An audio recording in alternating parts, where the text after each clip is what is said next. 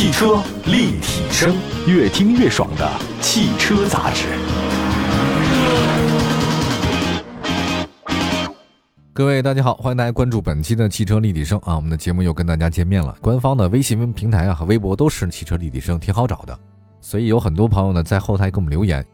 现在啊，有一位网友叫酷石哈，在这个公众号里给我们留了言了。我们来看一下他怎么说啊。这位酷石的朋友呢说，在东风本田 CR-V 插电混动和丰田 RAV4 荣放插电混动当中，应该选择谁？我们经过进一步的了解啊，这个叫酷石的朋友呢，他说呢，他是在深圳的一位朋友，这个就对了啊，因为我觉得生活在北方的人基本不太会在这个丰田和本田之间进行选择。这北方很多人呢会在大众和大众之间选择啊。我说这个大众和大众不是南北大众啊，都是一汽大众。那其实这很有意思啊。这个本田 CR-V 啊，跟丰田的这个荣放呢，几乎我觉得是所有准备购买合资紧凑 SUV 消费者你绕不开的车型，因为它俩那个性能都不错，很均衡，口碑呢都差不多，在细分市场里面销量呢也都差不多，所以你要真的想买的话呢，还都是能选的。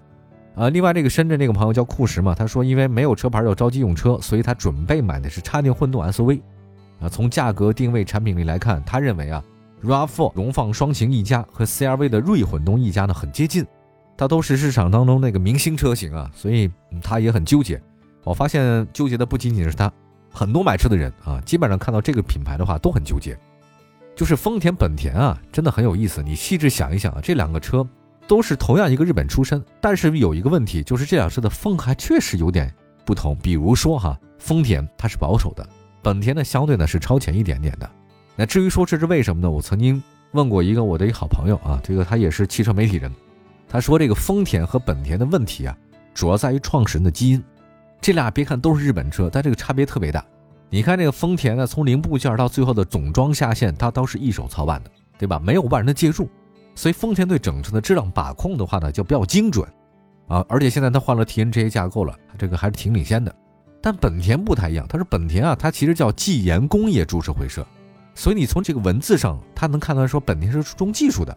而且是成名比较晚啊，丰田先有，然后再有本田，所以它必须得靠它的新技术来打破这个垄断，哎，就是本田的自己生产方式，它跟那个丰田不一样，丰田是家大业大嘛，所以这两个呢真的是都不太一样啊。好吧，说这个酷石的这位朋友一直在犹豫的两款车型，一个是丰田 RAV4，我们先说这个车吧，丰田 RAV4 荣放双擎 E+ 啊，这个从车辆本质来看的话呢，插电混动可以理解为混动的升级版。动力系统的工作原理很像，但插电混动车型的续航里程更长，因为它可以通过外接电源来给车内补能。目前丰田 RAV4 荣放双擎 E+ 一共是三款车型提供，补贴后的售价是二十四万八千八到二十九万六千八。那在外观设计上，RAV4 荣放双擎 E+ 与普通燃油版的车型差别不大，只是在一些细节地方呢显示出它插电混动车型的身份。从整体风格来看呢。RAV4 荣放双擎 E+ 更偏向硬朗啊，太大量的直线，哇，这个强调运动感很强。那车身尺寸方面的话，RAV4 荣放双擎 E+ 先说长吧，啊，我基本上只关注长，宽和高我都不太关注啊，因为那个是因人而异，跟你身高有问题，跟车没关系。RAV4 荣放双擎 E+ 的长呢是四米六，轴距是两米六九，它这个不是同级别当中最大的，但是满足家庭呢还是够。RAV4 荣放双擎 E+ 内饰设计跟燃油版的车型一模一样啊，没区别。都是硬朗的线条啊，这造型的见棱见角。中控台是软性材质，悬浮式中控台的液晶显示屏都有。全液晶仪表盘呢，在 RAV4 荣放双擎 E+ 上出现，这个是很多人喜欢的。还有空调控制面板呢，保留了实体按键。动力系统方面，RAV4 荣放双擎 E+ 有两驱版和四驱版两种车型，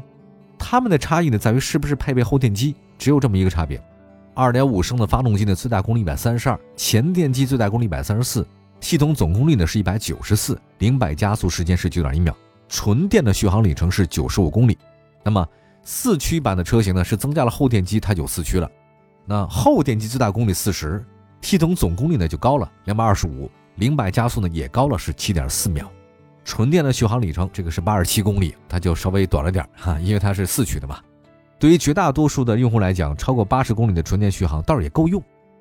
RAV4 荣放双擎 E+ 有三种动力模式。那么你在 EV 的纯电模式下，就是即便是在急加速的情况之下，发动机它也不会介入，因为它是纯电模式，它就是纯电动车。而且呢，电机可以支持车辆是以时速每小时一百二公里的速度行驶，没有问题。所以 RAV4 荣放双擎 E+ 在电量充足的情况之下，它就是纯电车，对吧？因为国内高速它最高限速就一百二。还有一个模式啊，就是 HV 的混动模式。那你有三种模式，第一个是 EV 嘛，纯电；第二个是 HV 混动，发动机始终介入，但电机依然是主要动力源。只要您的那个不急加速，那发动机呢就会在较低的转速下工作，它油耗就降低了。这个好处是呢，舒适性也很强。你要在那个 Auto 自动模式下呢，哎，这个车辆智能，它通过芯片计算你呢是采用纯电还是混动，啊，它给你计算哪个模式下你的车辆动力输出最强。还有一个 RAV4 荣放双擎一家，还有三种驾驶模式可以选择，比如说 ECO 的节能模式，还有 Sport 运动模式和 Normal 的普通模式。那么在不同模式下的动力响应也是完全不一样的。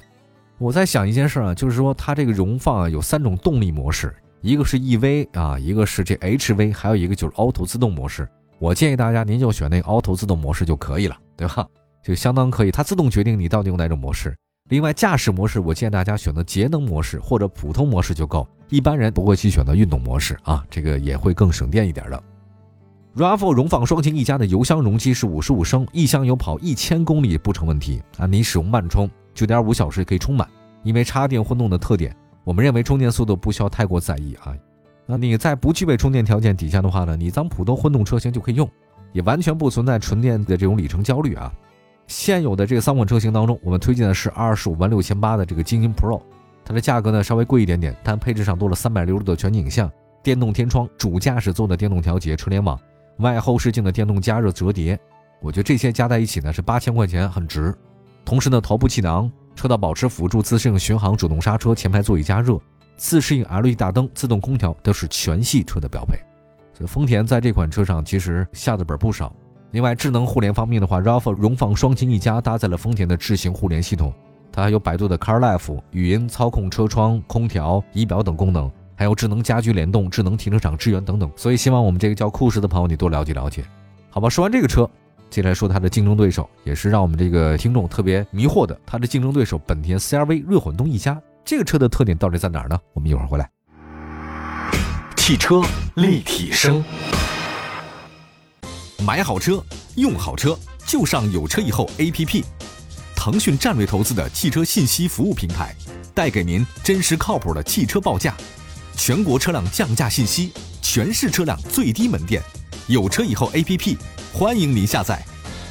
欢迎大家继续关注汽车立体声啊！今天呢，我们在节目当中呢，跟一位网友叫酷石的朋友呢选车，叫酷斯动。这位朋友来自深圳，他呢其实犹豫啊，要因为摇不到号嘛，其实就选择混动车型，新能源好像是一个很好的选择。在两田之间选择啊，因为那个南方的朋友呢更喜欢丰田和本田，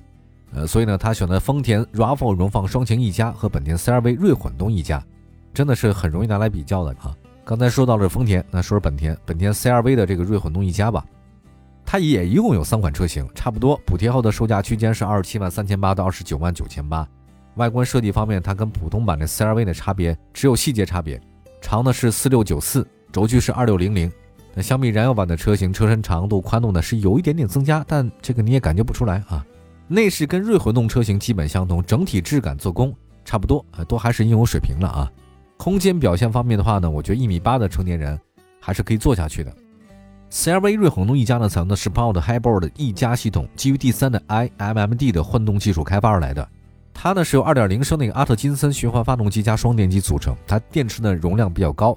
还有高功率化和转化器的高输出化，这个是提升续航里程的系统功效。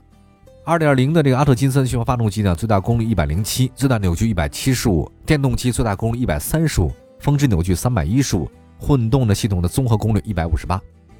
它这个有三种模式哈，我简单说吧。它这个混动系统有 EV 模式、混合动力模式、发动机直连三种模式。那么这个本田的话呢，使用过程里面，电动车在高速巡航，它说比较费电，不如传统燃油车省。所以在高速的巡航的时候呢，本田的这个混动系统 iMMD 的混动系统直接连接发动机来驱动，你不用电了，所以这个动力最优。那么在起步跟低速行驶的时候呢，系统电机带来驱动，这个就比较有劲儿嘛。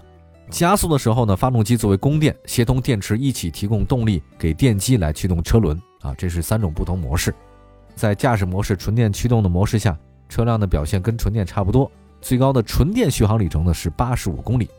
另外再看一下，在它的混合动力驱动模式之下，汽油发动机直接带动发电机，哎，离合器会断开发动机跟传动轴的连接，发电机直接给你供电，驱动电机直接驱动车辆前进。它不仅有峰值扭矩输出了，还能有效避开汽油发动机的这个低效率的高能耗的区间。也就是说啊，它也蛮智能的，就是在这个起步啊，还有包括像需要扭矩大的时候呢，它给你电机；但是在高速巡航它比较费电的时候呢，它给你来发动机，它自动判断你到底哪种方式可能更合适一些啊。